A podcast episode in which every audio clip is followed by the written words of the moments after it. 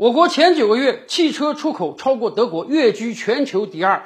单月出口超过三十万辆，已经超过日本，跃居全球第一。我国汽车出口为何会取得如此大的成就呢？各位，欢迎来到这里说事儿。这个世界上有非常多的汽车强国，几十年之前，受益于我国的市场政策，有大量的汽车厂商来到了我国，所以我们看到了德国车、日本车、韩国车、美国车、法国车，甚至英国车。那个时候，可能很多人都在想啊，哎呀，汽车产业毕竟人家经过了上百年的积累，有强大的技术壁垒，而且品牌美誉度非常高。什么时候咱们在汽车领域真正能超越这些国家？那说明咱们的工业真是强了。这些年来，我们的手机、我们的电脑、我们的家电，不但把整个中国市场抢下来了，而且大量的出口海外。但是，经常有很多人说，你们干这些都是低技术的产品，附加值极低。什么时候咱们能把汽车产业啃下来？那说明咱们真正是工业强了。就在这两年。这一切都从不可能变成了现实。去年，我们的汽车整车出口超过两百万辆，第一次超越了韩国，跻身全球前三。今年前九个月，我们的汽车出口量已经超过德国了，而且第四季度肯定还比德国高。所以，我们现在就可以说，二零二二年整车出口我们超越德国了，甚至。单月计算，一个月我们超过三十万辆，已经比日本还高了。也就是说，单月超日本，明年全年超日本，那都是有可能的。过了明年，我们就是汽车出口第一强国了。尤其是前两天，比亚迪传来一个好消息啊。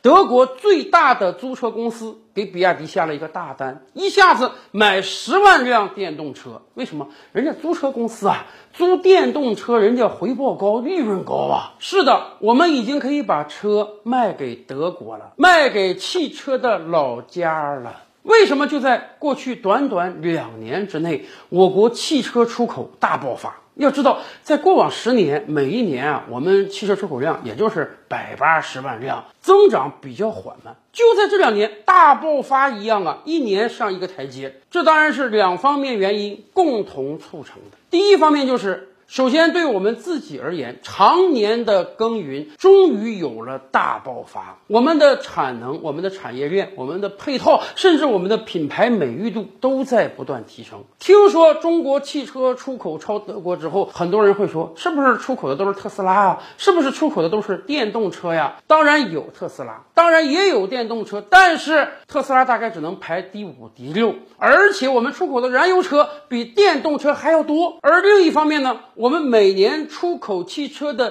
单价在不断提升，以往。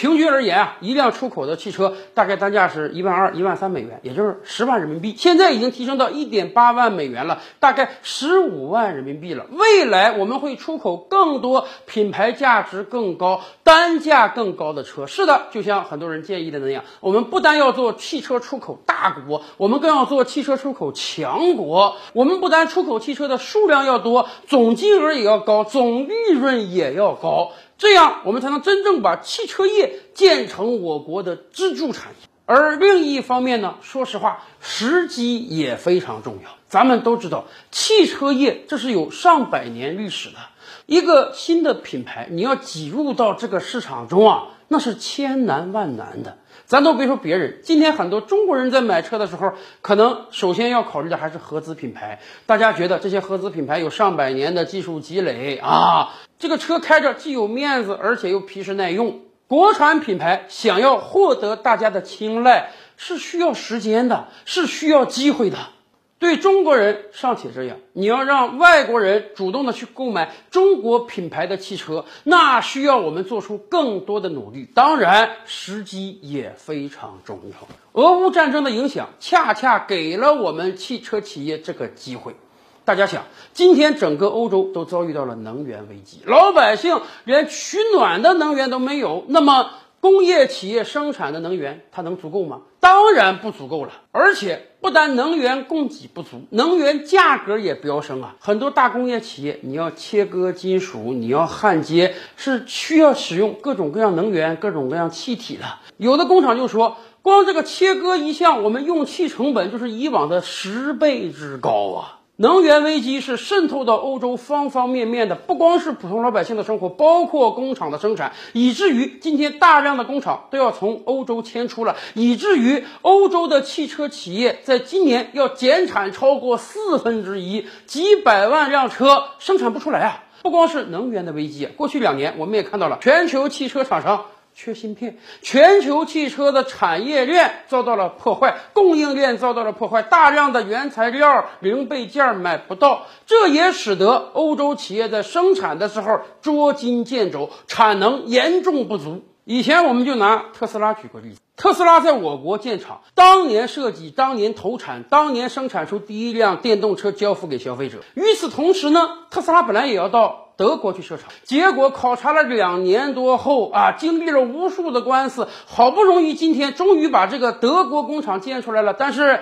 一周大概只能生产一千辆车，那个产能比我国上海工厂拉垮太多了。而特斯拉本来准备在德国投产的电池厂呢，哎，前两天刚刚传出消息来说，不行了，二零二四年以后再说吧，现在赶快把这个产能迁到美国去吧。是的，欧洲今天遭遇到多重危机，使得它的制造业面临巨大考验。欧洲自己的车厂的产能大幅下降，减产四分之一，不能生产出足够的汽车了。所以，这是为什么德国的最大的租车公司要和比亚迪采购的原因。他或许想和特斯拉采购，但是呢，特斯拉产能严重不足。他当然也想和大众采购，但问题是大众已经减产四分之一了，所以他要迅速的获。得最新的电动车和比亚迪签合同是最好的，产能不足给了中国品牌汽车机会。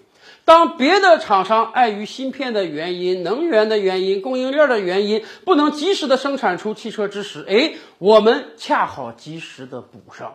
而且，当广大的消费者习惯了使用中国品牌汽车之后，他会感觉到。